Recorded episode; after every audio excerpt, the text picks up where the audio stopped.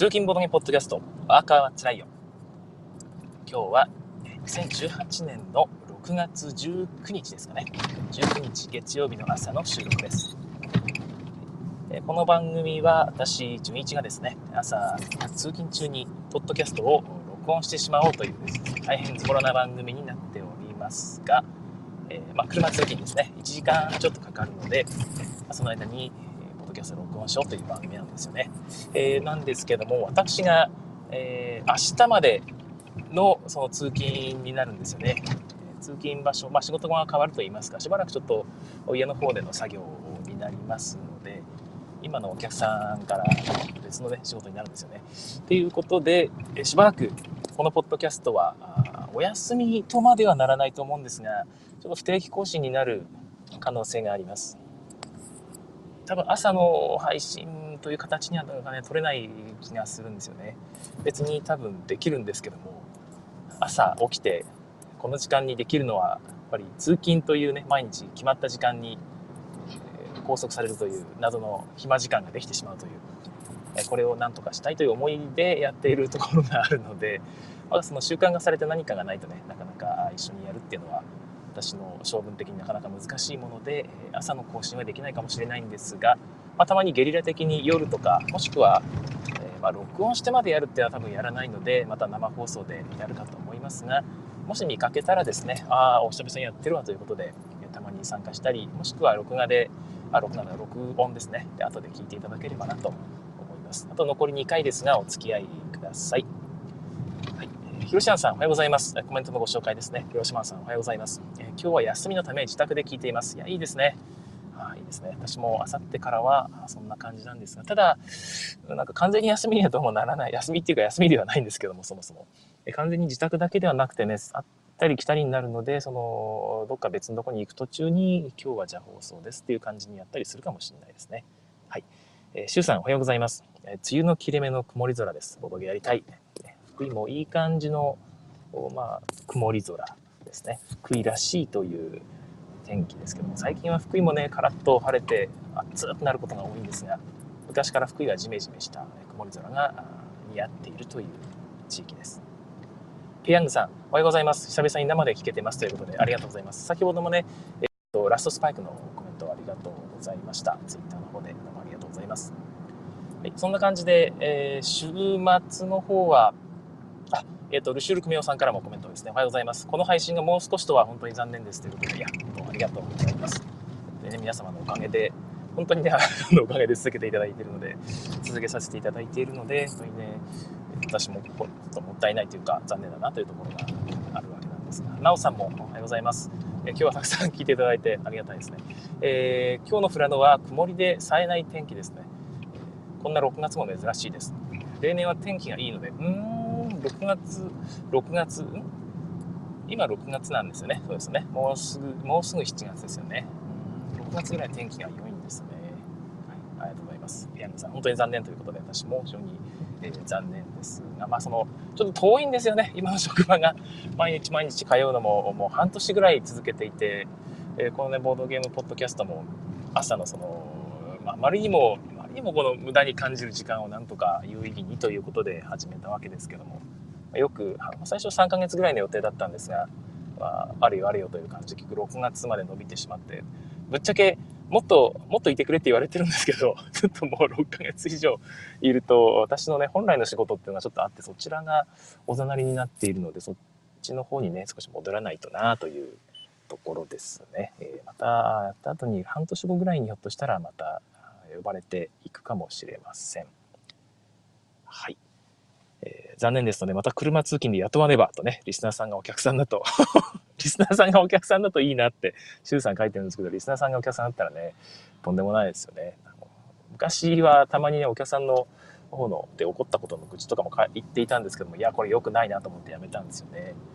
はい。お客さん大変良い方なので、非常に気持ちよく仕事をしながら、こうやって朝やることができましたね。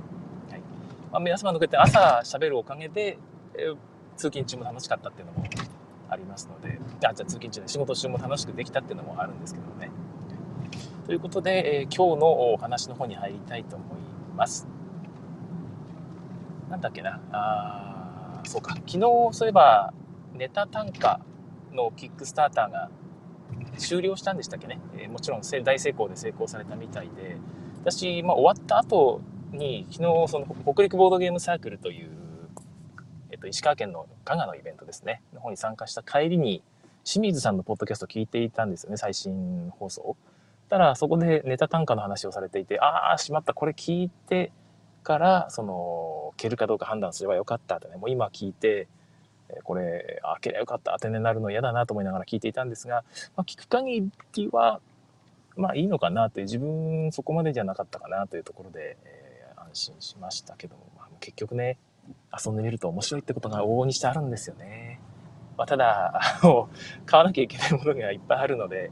少しでも何て言うかこういう情報があるとねとりあえず安心できるっていうのがあるのは嬉しいですよね。データ単価ね、他に寄付された方いらっしゃいますかねぜひ遊んだ感想を聞かせてくださいね。なんか面白そうなんですよね。聞いてると、なかなかどれもこれも、本当にどいつもこいつもという感じの毎日でございますが、ボードゲーム。これななんでこんなにね、出るんだろうな。すごいですよね。はいあ、ネタ単価まだ10日ありますよってことですね。広島さん、そうだったんですね。24時間以内にファンデットって書いてあった気がしたんだけど、そうじゃなかったんだ。なるほど、なるほど。まだ、広島さんの情報によると、ネタ単価ま10日ありますよということで、え十分判断できるみたいです。じゃあ、もう少しルール読んでみようかな。清水さんの話を聞く限りは、私は、か、まあ、普通ということだったんで、一回遊んでみないとなっていう感じだったんですけどね。まあ、和訳とかもしなきゃいけないですからね。はい。だから本当に紹介を見ると面白そう、ね、買わなきゃという感じになってしまう恐ろしいキックスターターでございます。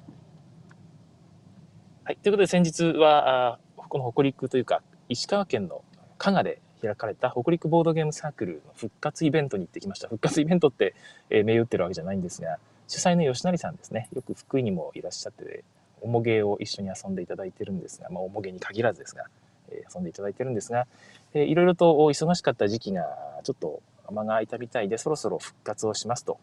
いうことみたいなんですよね。ただやっぱ吉田さんってね、人気なんですよね。地元ではもう大スターの方で、やっぱり周りの方に人望がつくてですね、みんなからこうやってくれやってくれと言われての開催みたいで、もう昨日も行ったんですが大盛況だったんです20人以上いたのかな。朝から、朝10時ぐらいからだったんですが、大変人がいっぱいで、女性の方も多いんですよね。みんなボードゲーム好きな、とても気さくな面白い方ばっかりで、若い方もいらっしゃって、で、まあ、自分みたいな年寄りもいて、和気あいあいと老若男女楽しんでいた感じがします。なんか見るからになんていうのかな、えっ、ー、となんていうのかな、いや、まあまあまあ、でも本当に楽しい方ばっかり、リア充っぽい感じの皆さんでしたよね。いや、リア充って言うと良くないのかな？なんていうか、いや、よく健康的な感じの回で、私はこれは素晴らしいなと思ったんですよね。ぜひ近隣の方も遊びに行ってくださいね。その、あんまり、あんまりその、なんていうか、仲間内っぽくもないし、それでもみんな仲がいいし、外部の方もこうね、快く受け入れてくださるし、盛り上げ上手な方が多いしね、いや、いい場所だなと思いました。会場となった場所ですね。会場の場所、あれ、名前忘れてしまった。あなんとか加賀というね、えー、何の情報にもならない場所ですけども、最近できた病院の跡地ですね、に建てられた建物みたいで、まあ、内装もね、すごく綺麗に、してあってですね、いや、こんなピッカピカの建物いいのかなという感じの会場でしたね。うん、ピカピカでした。机も綺麗で。で中に入ってで会場費400円で1日遊び放題という、はい。うん、で会場費もなんかいろいろあって非常に安くなったみたいな感じでね。加賀市民はお得ですよね。近くにものづくりラボとかもあって無料で加賀市民使えるんですよね。加賀に引っ越したい、はい、というイベントでございましたけども。まあ、とにかくね、その女性の方とか男性の方とかみんな、おもげもできるパーティーゲームもできるという感じでいろいろ遊ばせていただいたんですよね。で、その中で非常に心に残ったゲームを今日は紹介していきたいと思います。最初に遊んだのが、とりあえず時間合わせて何かしようかってことで、私が持ち込んだあとツインイットを遊びました。これやっぱね、前日の夜もチャガゲのメンバーでみんなで遊んだんですけども、面白かったですね。内容はもう大体説明したんで、なんとなくで割愛するんですが、まあ、基本的にめくって同じ絵柄を見つけるというやつなんですよね。で、面白いのが、山札が人数分あるということですでに6枚山札の上に見えてるんですよね。両面仕様になってるので。だからもうその時点からスタートしていって、1枚めくった段階で、あの山札人数分、プラス場札が1枚。この中で2つを探す。で、また次の人が場札をこうめくると。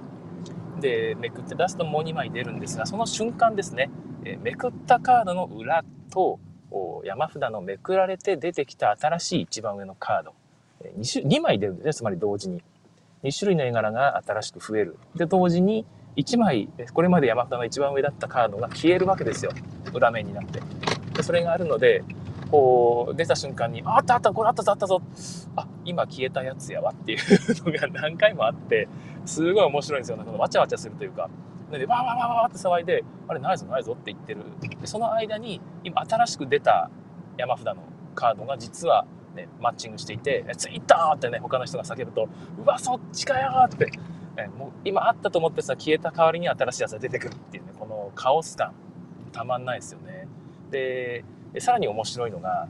ルールにはっきり書いてなかったんで、私ね、今回、えー、まあ、とりあえずリアルタイム優先でルールを解釈しました。えーと、つまり、ツイートってね、山札と場札を2つ呼び出すとしますよね。そうしたら、まあ、それを2枚こう重ねて取って自分の前に点数として置くんですけども、取った瞬間、山札が新しいのがまた見えるじゃないですか。これどうすんのって、えー、私は思ったんですよね。そのゆっくりやるのか、じゃあ、えー、この今ツイートって言ったやつ取りますね。皆さんいいですか？せーのって取るのか、もうとにかく取ってどんどん続行していくのか、ちょっとわかんなかったんですが、リアルタイムの方が面白いと私は判断し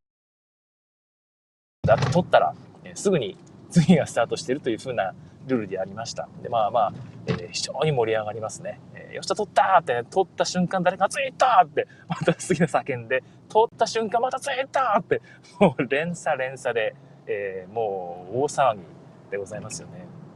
で、言ってる間に、もう場にはもう20枚以上並んでいてもまだね、1個もセットがないみたい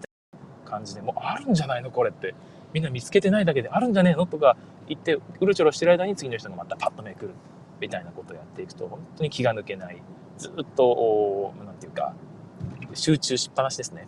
まあ、苦手な人は、もう、もう疲れたわってなるかもしれないんですが、私はあれぐらいなら全然楽しいし、わちゃわちゃ感が楽しめるいいゲームだなと思いました。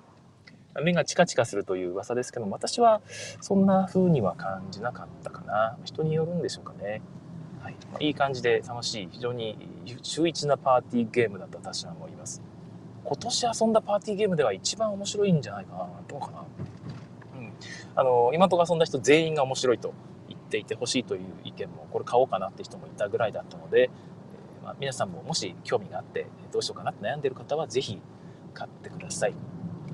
はい。えっ、ー、と、コメントのご紹介ですね。シュウさん、ペアを取る瞬間の流れは、取る人次第でお任せでし、で、えお任せしてました。うんうん。そうですよね。えー、その方がいいですよね。で発生していない、発生していないで、えー、カードをタッチでやっていました。指さすとわからないので。うんうんうん。はい、そうです。その、指さすってやり方にすると、そのね、本当に指さしたのとかわかんないので、私もタッチでやってましたね。ちゃんと触ったかどうか。で、ツイートってちゃんと言わなきゃいけない。はい、この発音も間違うと、より正しい発音をした方が という、まあどうでもいいルールまで決めてたんですけど、私あのーなんかね、あれと間違えて、なんだっけ、ドデリドとか、スポットイットとか、まあ、ドブルか、とかと間違え、間違えたとか混乱してですね、お花畑って言いながら、タッチしたら他の人にツイートって取られた時ありましたね。はい、今、お花畑って言ってましたよね。ツイートって言ってなかったですよねっていう感じ。そういう感じのカオス感、非常に楽しいですね。あ、シュウさん、え、ー、と、取る人、取る人次第、発生しないでか。ああ、なるほど、なるほど。えっ、ー、と、声を出さないでということですね。なるほどなるほど。私は、まあ声出した方が非常に盛り上がって好きなので、声出してましたけど、声出さないでやるのもまたいいですよね。特にオープン会だと周りにうるさいっていうのもありますからね。いや、いいですよね。広島さん、ネタ単価は正確にあと9日ですね。24分でファンド成功した。24アワーズじゃなくて、24ミニッツでファンド成功したということが書かれているだけだったんですね。なるほど、なるほど。なるほど。いや、ちょっとね、猶予があるとなると、また興味が湧いてきてしまうという、恐ろしい情報をいただいてしまいましたけども、はい、ツインヒットはそんな感じでまず盛り上がりましたということです。その後に、あの頃の俺らというゲーム、まあ、有名なゲームなので、え皆さんご存知だと思うんですが、を初めて遊ぶことができました。興味があるでやったことがないって人もね、もしかしたらいると思うんですが、あれはね、非常に面白かったですよ。ぜひ、えー、やってない人は遊んでほしいですね。え、どういうゲームかというと、90一応ボリュー1とボリュー2があってボリュー1は80年代90年代ですねでボリュー2はと90年代00年代かな。2000 2000年から2009年までの間2009年版か、うん、までの間の出来事と90年代から90年代か。90年代全部ですね。1990年から2000年までの間の出来事っていうのがあってそれがいろんなことが書いてあるんですよね。えっ、ー、とね、スラムダンク最終話終了とかね、書いてあるわけですよ。言われてもね、あれいつだったっけなーってね、覚えてる人もいれば、ああれは俺のこういう瞬間だったからすげえ覚えてるんだみたいな話が飛び出してくるんですよ。はい、あとね、初音ミクがあと発売されたとか、そういうのもあって、あとはニコニコ動画の正式サービス開始とかね、ベータ版だったかな？開始とかね、書いてあったり、あとは、なんだっけな、ハンターハンター、ハンターハンターの、第何話とかだったかな、ま、なんかそんな感じの、第何話ではさすがにそんなことはないか、なんか印象的なやつだったりですね、えっ、ー、と、皆さん覚えてます？ポケットステーション発売とかね、えー、書いてあって、ポケットステーションって何？みたいな話が出たりすると、周りからあれだよあれ？みたいな会話があってですね、ああ、はいはいはいはいっていう、あ、いつだっけ？って。で、私、たまごっちが、えー、あれで育てたから覚えてるみたいな、話が出たりしてですね。いや、もう会話が盛り上がる盛り上がるんで、やっぱりね、親密感がね、一気にギュッとくるんですよね。あ、この人、こういうところで育ってるんだとか、ああいうのもあったりしてね。非常に特に、ま、同年代で盛り上がるっても面白いんですが、まあ、おっちゃんが入ってもね、おっちゃんは一応生きてはいますから、その時代。あのあの頃の俺らではないにしろえ、それなりにその時代を生きて、まあ、多分社会人だったんで結局 そんなに記憶にはないんですけどね、えー、そういうのはただキーワードとしては分かってるのであああれってあの頃だったかもう俺らはあれだわあの1年が1ヶ月ぐらいの勢いで進んでいるから覚えてねえわってねいつだったかみたいな感じになるんですけどそれはそれで楽しいですよね、はい、でルールがね非常に秀逸で基本的に年代をが裏に書いてあるんですがこう裏に返してね、どこだっていう場所を決めていくんですよね。1枚場に出ている。それはもう答えが出ていて、何何年何月何日って書いてあると。でそこに、あと場から3枚ね、え出来事が出てるんですよね。もちろん年代わからない。で、この3枚のうち1枚を選んで、えー、前か後ろ、すでに場にね、表になってるやつの前か後ろにつけるんですよね。で、せーのでめくる。合ってれば OK。まだ続行できます。で、次のカードをめくるときに、えー、普通のあれです、ね、カードラインとかあれと違ってですね、間に入れられないんですよ。入れられない。だから、またね、その前か後にこうつけていくしかないので、えー、なんか適当にめくって、その間に入れていくってことができないんですよ。わかりますかね？えつまり、そのギリギリを狙って、今出ているカードになるべく近いところからこうめくっていかないと、すげえね、2000年代って、2000年っていうのは後に2009年とかっていうのをオープンしてしまうと、もう2000年と2009年の間のやつは入れられなくなっちゃうので、できればその近い、なるべく近い2000年、2001年とかね、それぐらいのやつを、こう、まあ、場に出していきたい。もしくは1999年12月ぐらいのやつをね、出したいわけですよ。でもそれはやっぱり知ってなきゃいけなくて、ギリギリを狙わなきゃいけなくて、うわ、しまった、超えてたとかね、えー、あ、こう、ちょっとずれてたみたいなことが起こりやすい、ハプニングが起こりやすい構造になっているっていうのが、非常に面白い感じです。もちろん安全策をとって、え離れたやつをね、取れば、それはそれで点数はちまちまと取れるんですが、しっかりこう狙っていって、ちゃんと覚えてる人たちはたくさん点数取れるってことで、まあ、その点でもね、盛り上がりもあるし、えいいですよね。はい、一応そのゲームルール自体に書いてあるんですけども、あの勝ち負けにこだわらなくても全然いいよと。えー、まあ、勝ち負けは、なんつうかおまけで、みんなでこう、これはこうだと思うよ、こうだと思うよみたいなことをを言っていくのがいいよと。で、ブラフをこういうのってかますことがあるじゃないですか。いや、これはここだと思いますよ、みたいな。そういう楽しみ方はもちろんあるんですが、普通にね、え俺はここだと思うっていうのを正直に言って、え当たってた外れてたとかね、この人の記憶を信じるとかね、信じないとか、えもしくは分かんない人はもう本当に人のアドバイスに従ってここだと思うとかね、ここをここをみたいな感じでやってっても、まあ、それだけでも会話が普通に成り立つので、私もこれこうだと思うんだなとかね、えー、遊んでいきますので、普通に会話ゲームとしても非常に盛り上がる秀逸なゲームだと思います。私も買おうかなと思ったんですけど、ちょ、ちょっと高い。まあ、同人ゲームでね、ここまでのクオリティですから、全然多分儲かってないとは思うんですけど、なんか2セット買うと6400円か、3200円なんですよね。おーっていうところでちょっと悩んでるんですけどね。で、多分、5回ぐらい遊んでしまったら基本的に全カード出るので、私覚えてしまう気がして、これがどうかなっていうところなんですが、まあでも違う人と遊んで、えー、何回か遊べばね、それで元取れるから、ここまで盛り上がるんなら全然いいかなっていうところがありますね。はい。まあ、あの頃の俺ら、ボリュー1が、えー、80年代、90年代、ボリュー2が90年代、えっ、ー、と、00年代ということで、混ぜても遊べるんですよね、多分。はい。ということで、まあ多分ね、我々年代としたら、基本的には全然面白い。30代、40代、20代だと、20代だと、90年代ってなるともう、5歳ぐらい、5歳の5歳、6歳とかってなってくると、さすがに記憶にないから遊べないのかな。30代、40代の人が集まるようなゲーム会なら、ぜひ遊んでみると、もう本当に懐かしい、面白いってなるんじゃないでしょうか。あの頃の俺らでした。はい、コメントのご紹介です。シュウさん、ああそう黙々と、ツインイット黙々とやってしまったので、次回から賑やかにやっています。全然、あの、黙々とやっても面白いゲームだと私は思います。はい、えー、シュさん、ツインイットはすぐリプレイすると記憶が混乱する。そうですよね。前にあった、あった、あった、あったよね、これ。はい、これ前世の記憶っていう感じの遊び方がまた面白いですよね。リプレイするなら時間を置いた方がいいと業界の方からアドバイスを受けました。業界の方のアドバイスなら仕方ないですよね。どんな業界の方だろうか。はい。まあ、ツイートの方が面白いゲームですね。その後に遊んだのが、一応ね、そのでも、北ボードゲームサークルは吉成さんがね、重ゲー好きなので、えー、比較的重めのゲームを遊ぶ会にしたいと思いますと書いてあったので、あんまり軽めのゲームが持ってこなかったみたいなんですよ、皆さんね。持ってったら、吉田さんに殺されてしまうってね あの消されてしまうってね、えいうことがみんなビクビクしたんですが実際はそんなこともなく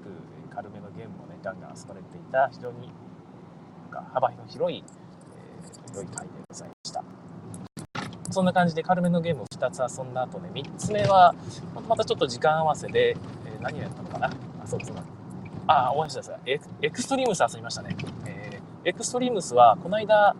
の放送で私あれを今度はタイ料理イベントでストリームスを遊ぼうと思っていたんですよね。でストリームスは友達が持っているので借りてやろうかなと思ったってことを話していたらですね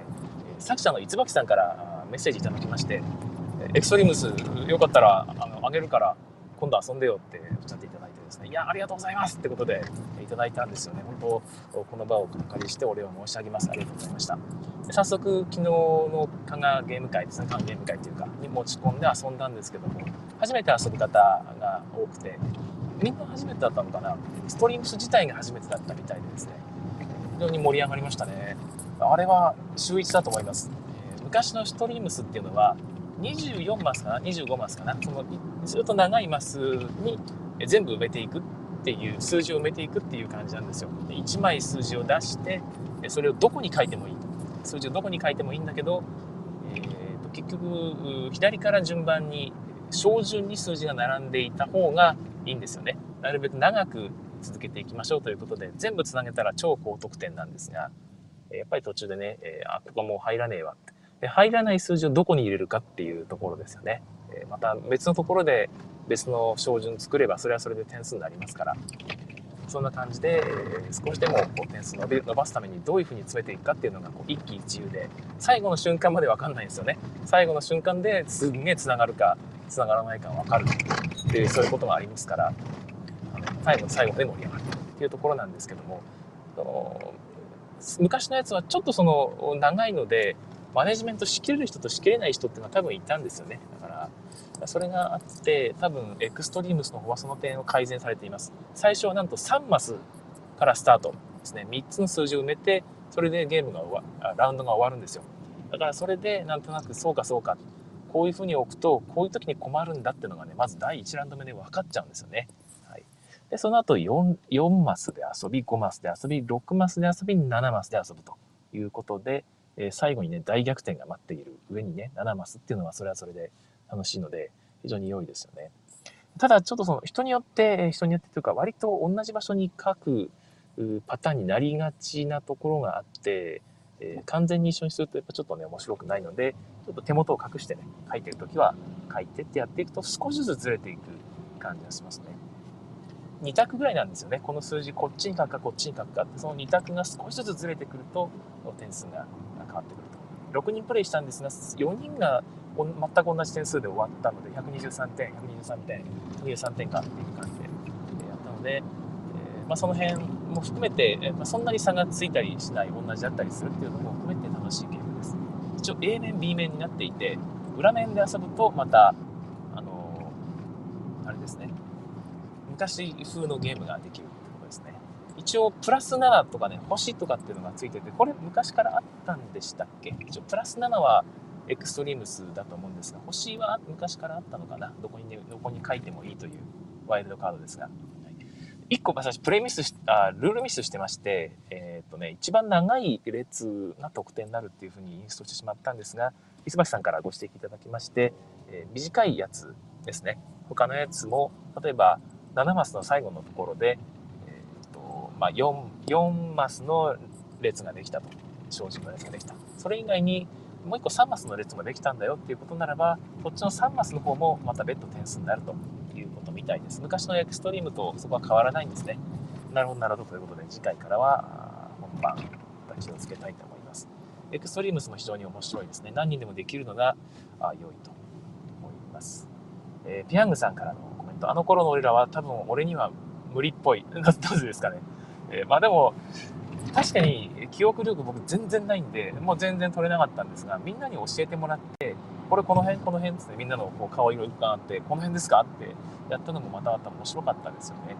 で、やっぱり、いや、これこっちだよって人と、いや、もうオーバーしてると思うよって人がいたりすると、うん、これはこっちを信じるとかですね。で、間違ったりすると、ほらほらほらってなるんで、盛り上げる楽しみ方は結構いろいろできましたね。私も結構わからなかったんです、テレビドラマとかも見ないし、なかなかあれだったんですが、面白かったです。ピアングさん、エクストリームス何人でもできるのがいいですよね。はいはいはい、そうですね。えほぼ運だけど、勝てたら自分が選んだ感がすごく嬉しいと思うんですよね。まあ、運要素も大きいんですが、まあ、なんつうか、失敗する置き方っていうのはやっぱりある程度やってしまったりするんですよね。えー、あ、そっかそっかっていうタイミングがあったりします。例えば、昔だと一番大きい数字、今回だと35なんですけど、35が出たら一番右に書けばいいかというとそうでもないんですよね。プラス7があるから。プラス7っていうのは前に出た数字にプラス7するから、すぐ後にプラス3が出ちゃった、7が出ちゃったらね、え、42を書かなきゃいけないんですよね。だから書く場所ないやってなっちゃうから、35も、いやいや、えー、右側1個開けとくんだ俺はみたいなね、かっこいい判断ができるわけですよ。それは履歴が出てますから、あと残りがね、プラス7が2枚あるやつに出る可能性全然あるよっていう判断もできるわけですよね。そういうところも含めて、こう、判断と、自分の度胸ですよね。だりするとピタリ当たって嬉しい。まさにそうですね。運。運の良さは大きいけど、勝てたら選んだ感がすごく嬉しい。おっしゃる通りだなという気がします。そんな感じで、ビンゴゲームやるぐらいなら自分はやっぱりこっちかな。ビンゴだと本当に運ですから、自分で選んだっていうところが楽しめる良いゲームだと思います。という感じだったんですけどもね、軽ゲーをいきなりね、3連続でやったんですが、その後、重ゲーばっかりさせていただきました。一つ目がラストスパイク。私これ初めて遊んだんですよね。こちらのリメイクですかね。テーマ替え、ということで、ラストスパイクは一応鉄道を敷いていって街をつなげていくゲームなんですが、私が遊ばせて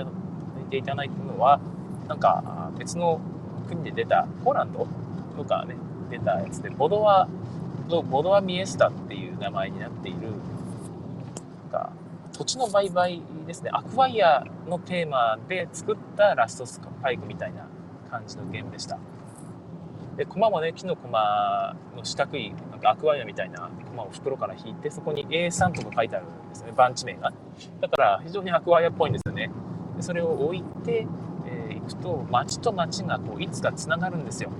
町と町の間4つしかタイルないんですけど、まあ、それがつながった瞬間にその町の間で決算が起きる、はい、で手番で1枚株券を買えるのでそれまでにこのつながった町ですね。両端なので2色あるわけですけども、まあ、それぞれの町の株券持っている人は持っている枚数に応じて、えこう決算があるっていう感じでうまくこう読み合い誰が勝っているのかをこう読み合いながらじゃあどこをつなごうここの最後の1枚俺が持ってるんだよこれを置くかどうかは俺が握ってんだぜと思いながら誰かねがめていたらそれはじゃあ置かないでおこうみたいな判断ができるわけですね。ただ結構もつれるとですね最後はもう結局置かなきゃいけなくなっちゃってこっちを置くかこっちを置くかっていう最後の悩みどころがね非常に面白い感じのゲームでした。アクワイアにかなり近いんですけど本当にさ60分で終わるシンプルにサクッと終わるので私は大好きですねペヤングさんもおっしゃってましたが運の様子が大きいんですが全然、えー、その短時間で終わるってメリットの方が大きくてですねアクワイア風の感覚をこう楽しみながら短時間で終わりたいという時には非常に重宝するんじゃないかなと思いました。えー、英介さんが持ち込んでくださったんですが、ラストスパイクはちょっとお高めになってしまってると、今買うには。けど、このボドバミエスタは、えー、まあ、お手頃な価格で購入できるので、こっちにしましたということみたいですね。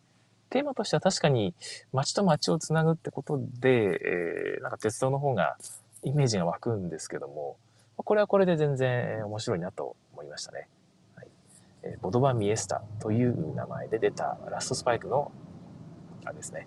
えーとリメ、リメイクではないのかな？ルールは完全に一緒だと多分思うんですけども、そんな感じのゲームでございました。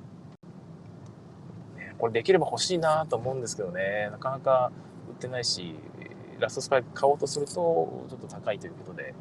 なかなか手が出ないなどうかな。はい、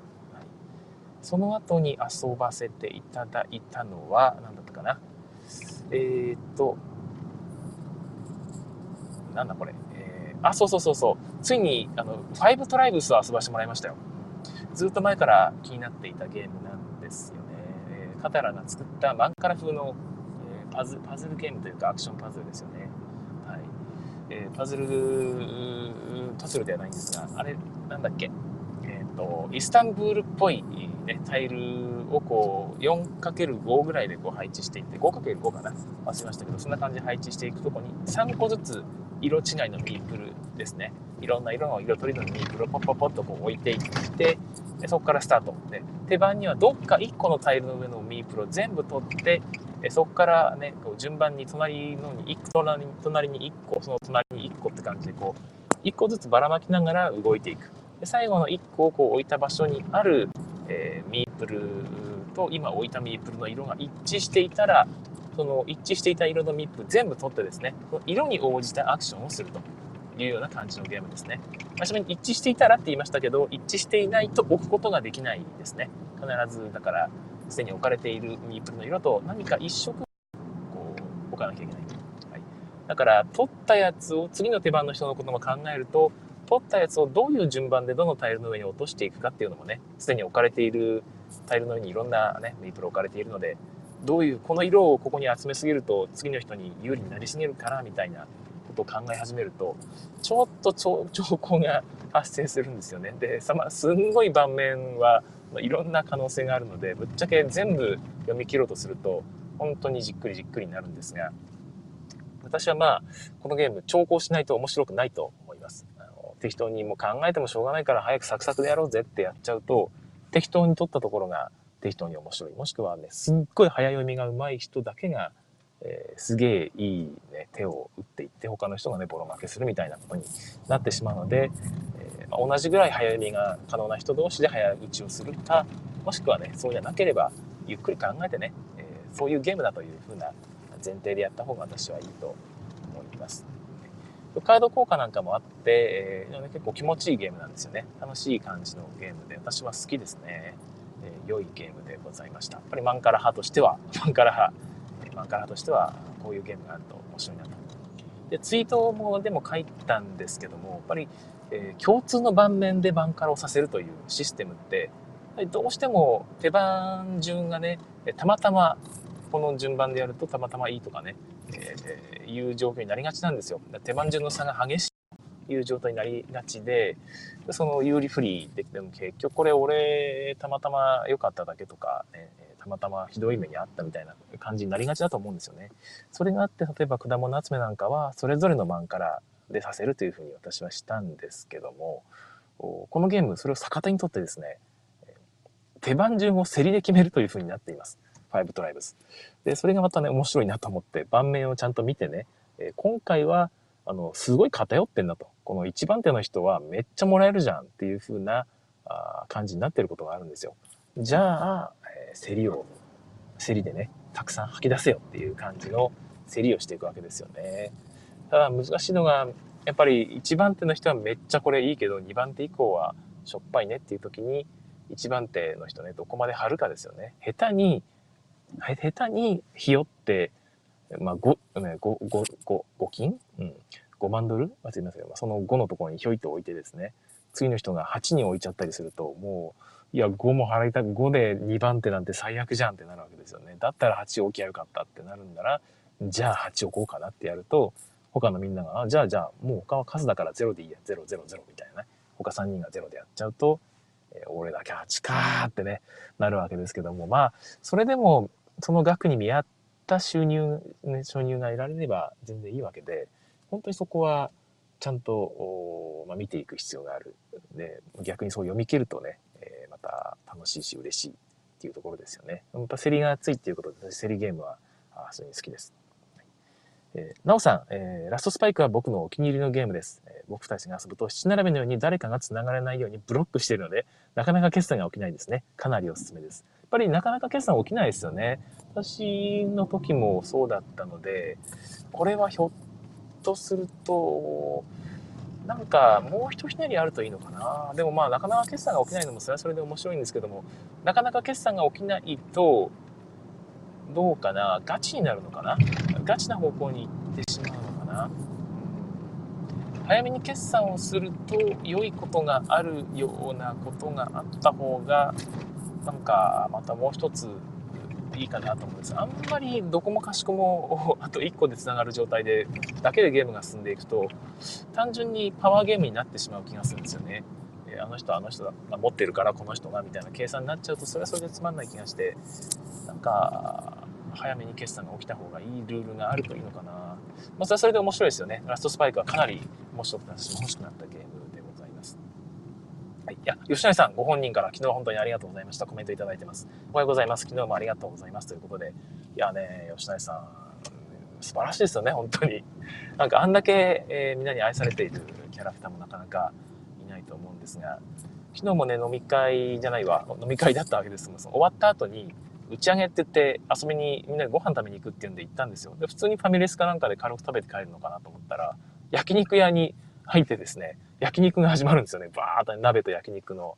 ちょっとした懇親会みたいなのが始まって、おお、すげえなっていう感じだったんですが、美味しくて安い店っていうのはね、吉成さんはご存知なんですよね。もちろん美味しくて高い店もたくさんご存知だと思うんですが、ちゃんと選んでいただいて、リーズナブルにみんなで鍋と焼肉食べてね、えー、まあ、2000円弱ですよね。えー、素晴らしい、え、感じのところでした。吉谷さん一人だけが地元で、あれなので、代行でビール飲んでましたけども、あれは、羨ましかったな飲みたかったですね。私もね、偽ビール飲んで、自分をごまかしてましたが、下手だな、カイジ君とね、言われてるみたいで、残念でしたけども。いや、面白かったですよね、本当に。はい。ありがとうございました。はい。ペヤングさん、ラストスパイクのリメイク、コマが好き、テーマが良さそうですね。ということで、私もね、あのコマがすっごい良くて、手触りもいいし、かっこいいし、ラストスパイクはどうなんですかね？同じ木コマなのかな？わかんないんですが、あの、リメイクの方が、コマがいいんなら、もうリメイクでいいから買おうかな思っちゃったぐらいですね。ボドワミエスタの方ですが。はい、ラストスパイク、面白かったです。えー、で、次に遊んだのが、あそうだね。で、ファイブトライブスの後ですよね。あ、そうそうそう。ん？それだけだったっけな？なんかね、ラストスパイク、ファイブトライブス、で、結局そうか、最後に来たのがライジングさん。お遊ばしていただきましたよ。あの、キックスターターのとんでもないでかい箱ですよね。とんでもないってことないけど、分厚くてドーンつって中にフィギュアが入ってるんですよね。非常に 3D の非常に精巧にできてる。日本の一応戦国時代がテーマなんですが、やはり地味猛量と言われるドラゴンとか鬼とかですね、そういうものがすごいかっこいい感じの立体造形になっていて、でかいんですよね。フィギュアが入っている。それを自分の手下にしてですね、えー、戦国時代をこう駆け抜けていくっていうか、戦っていく感じのゲームなんですよね。まあ、もそれだけで盤面も賑やかだし、気分も上がるし、面白かったわけなんですが、昨日はね、その交渉で、なんとかみんなでバランス取っていけよっていうゲームらしいんですが、その交渉めんどくさいからちょっと抜いてやりましょうかっていう感じでやったんですよ。時間もあんまなかったので。で、も交渉抜きでやったんですが、バランス、やっぱり取れ、取れてなかったんですが、ルールミスしたのか、慣れてなかったからなのかわかんないんですが、なんか全然何もできない状態に私なりまして、お城を建てれば、お城がね、周りにこう、増えていって、兵、隊をこう、雇用するときに、各お城に1個ずつ置けるんですよ。で、お城がないと1個しか、まあ、最初1個だけ持ってるわけですけども、お城1個だと1個しか置けないんですが、2つお城を置いた人は2体置けるわけですよね。で、でさらに、そのもう1個お城を置いたら3個置かれるわけじゃないですか。自分は1個しか置けないって状態で、ものすごい拡大していくんですよね。で、陣取りだから、あの兵隊がある人が、また収入がたくさんもらえるんですよね。あの支配している地域が多ければ多いほど収入が多いから。ってなると、何にもできない状態になって、お城を建てれるかどうかは引き運によるんですよ。引いた人だけが建てれるって感じで、えー、私と、お英介さんが同盟組んでたんですが、もう片方の同盟のお二人がずっとお城を建てながら、お城3軒だって、私はどうしとね、えー、英介さんは1軒だけという状態でやってたんですが、もう、もうなんか目も当てられないぐらいの差がついて、これはどうすればいいんだろうっていう感じになっていたんですが、なんかルールをミスってたのか、もしくはちゃんとこうやってやればよかったのかっていうところもあるんですが、交渉、交渉があったら変わったのかなっていうところは、なんともですよね。トップ2人がそれで、ね、駆け抜けていれば、別に誰とも交渉する必要なく、別に2人でやっていけばね、同盟同士でやっていけばね、いいわけなので、まあ、どうかなというところがあるんですが、なんかマルチに慣れている人ならね、もっともっとうまくできるのかな。まあ、とにかく、えー、ちょっと大味な感じしたんですけども、ただやっぱり、あのでっかいフィギュアをね、ドーンと置いて、えー、よし、行けってね、投げ払えってやっていく感じは楽しかったですよね。まあ、戦争してなんぼのゲームだなという気がするので、え、ドイツゲームっぽく陣取り、ここに置いてマジョリティ比べみたいな、それに、ってしまうと、まあ、差は広がるばかりだと思います。やっぱり玉砕覚悟で突っ込んでいかなきゃいけなかったんだろうなというところですね。非常に面白い感じの、なんか、盛り上がりましたね。ちょっと2時間半ぐらいかかったんですが、交渉入れるともうちょっとかかるのかな。でも慣れるともっとあれかな。カード効果とかもたくさんあるので、えー、毎回いろんな戦略試したりもできるんじゃないでしょうか。今度アークライトさんが出るということで、フィギュアに目がね、えー、惹かれた方は買っても良いと思います。えー、吉成さんとライジンスンやりたかったですね。吉成さんがいたら、さらになんていうか、技をこう見せてくれたような気がしますね。自分はなかなかマルチは苦手なので、どうもやっドイツゲームっぽくやってしまった感じしますね。英介さんもその辺はあれですけど、一応でも英介さんは果敢に攻めてい、えー、ったんですがね、やっぱ玉砕されてましたよね。まあ、玉砕もしてなかったか。けど自分が何もしなかったんですよね。何も兵隊も結局なくて、まあ、それを動かす場所もなくて、みたいな感じになってしまっていて、死ぬと寂しいしね。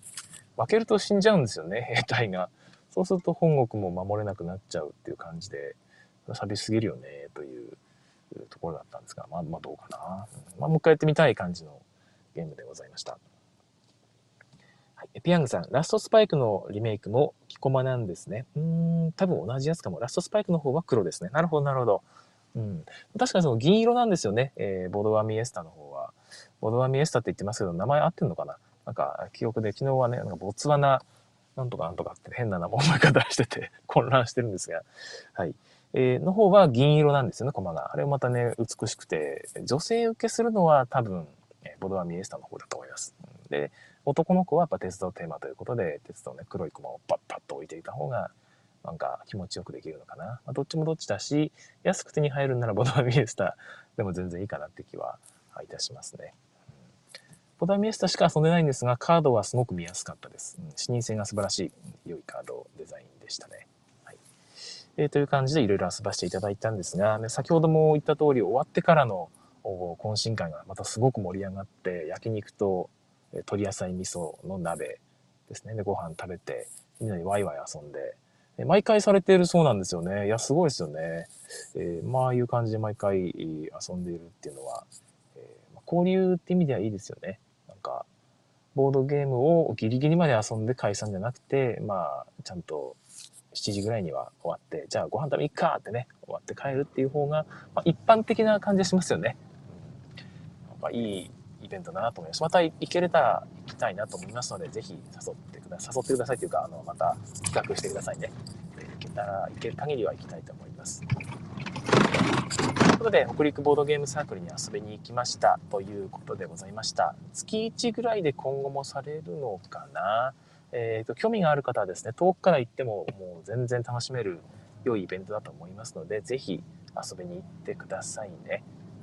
えー、金沢ではないんですが、加賀の方、美味しいものもいっぱいあって、あ、そうそうそう。あの、まあ、ツイートしたんですけどもね、加賀の有名スイーツ、私初めて知ったんですが、桃の爆弾だったのかな？桃の爆弾。全部ひらがなだったですね。桃の爆弾というものがあスイーツがあったんですよ。700円ちょっとかな、えー、を持ってきてくださった方がいてリクエストがあったみたいですね。だ会場販売ですよね。で私も購入して食べたんですがいや美味しかった。これはあの人気なのもうなずけるという桃がですね桃が完全にスイーツになってるんですよね丸ごと1個。でそのスイーツの作り方が桃が甘すぎないのでカスタードクリームがついてるんですよ。でそのカスタードクリームと桃がですねこんなに合うのかというぐらいびっくりの合い方でで桃が桃がねすごい柔らかくなってるんですね。つけてあるんですねシロップに。甘すぎないシロップにつけてあるせいか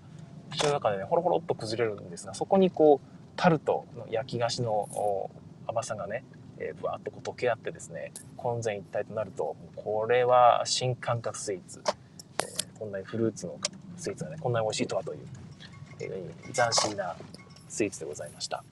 もし食べれる方いたらね、えー、お取り寄せもできるみたいなんで、まあ、人気らしいので、この季節限定みたいですね。えー、すぐに探して、ぜひ食べてみてください。冷やして食べてくださいね。美味しいお菓子です。ということで、今日のね、駐車場に着きましたので、えー、残り2日ですが、頑張っていきたいと思いますね。もう、最後の挨拶しに行くのが私苦手で、あの、あんまり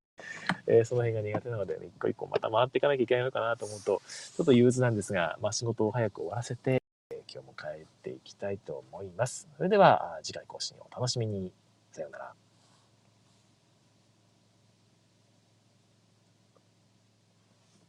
はい、えー、ここからはおまけの時間となります。えー、特に決めてなかったんですよね。どうしようかな。うん。えー、っと、まあ、ついでなので、北陸ボードゲーサークルの最後の飲み会の方の話をもう一回ね、えー、軽くしたいんですが、皆さんどうですかね？あの、ボードゲーム会の後にどんな感じで懇親会されてるのかなっていうのは、ね、逆に昨日興味があったんですよね。えー、っと、私がよく行くのは、あそこですね、えー、万女遊戯祭っていうサバイのイベントですね、こちら深夜の1時ぐらいまでやってるんですよね。平日の金曜日の夜に集まって、えー、ずっとやっているので、その後どっか食べに行きましょうかっていうとこについてこれる人っていうのはね、本当に限られた感じになるんですよね。参加者の全員が来るわけで、そもそもその時間まで残ってる人っていうのは、もう本当にコアな人ですし、となると、結局、まあ、なんか仲間内で集まるって感じになってね、懇親会って感じじゃないんですよね。近くのラーメン屋、深夜ラーメンのところとか、もしくは吉野家があるので、そこに、その時間帯にやってる店ってないですから、えー、そこに入ってこう食べる。まあまあ、で飽きたら帰るっていう感じになっちゃってるんですよね。で、えっ、ー、と、もう一個はエチボですよね。エチ電子ボードゲームの会。こちらも終わるのが9時半ぐらいなんですよね。で、後片付けとかして出るともう10時前ぐらいになってるので、まずそこまで残ってる人が同じで、えー、全然そのコアな人たちしかいないんですよね。遠くから来てる人はなんか特に早めに帰っちゃいますし、まあ、なぜか YSK さんはいつも最後までいらっしゃるんですけどね、心強いですよね。富山からいらっしゃってるのにすごいなと思うんですが。で、その後に食べに行くって言うと、やっぱり深夜ラーメンってことになるんですよね。もしくはファミレスですけども、そこでこう軽く食べって帰るんですよね。ま昨日みたいに、